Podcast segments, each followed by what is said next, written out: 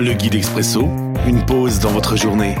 Un moment pour s'arrêter, se laisser inspirer. Chaque jour, un court texte biblique, un commentaire et des pistes de réflexion. 18 décembre. Aujourd'hui, dans 2 Pierre chapitre 2, les versets 2 et 3. Beaucoup de gens les suivront en se conduisant n'importe comment. À cause d'eux, on se moquera du chemin de la vérité. Et parce qu'ils ont très envie de gagner de l'argent, ils vous tromperont par des histoires inventées.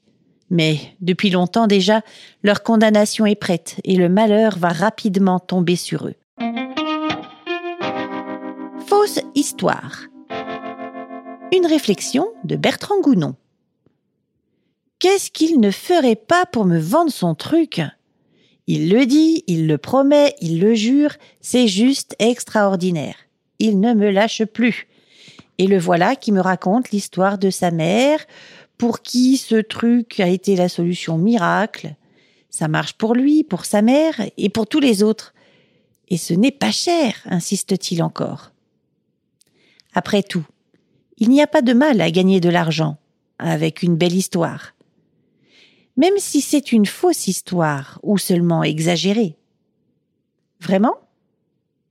Malheur aux vendeurs de fausses histoires. Question. Est-ce que je ne suis pas parfois piégé par la pensée que la fin justifie tous les moyens? L'Expresso, un guide biblique accessible partout et en tout temps. Une offre numérique de la Ligue pour la lecture de la Bible, Radio Air et Radio Omega. À retrouver sur expresso.guide ou sur votre radio.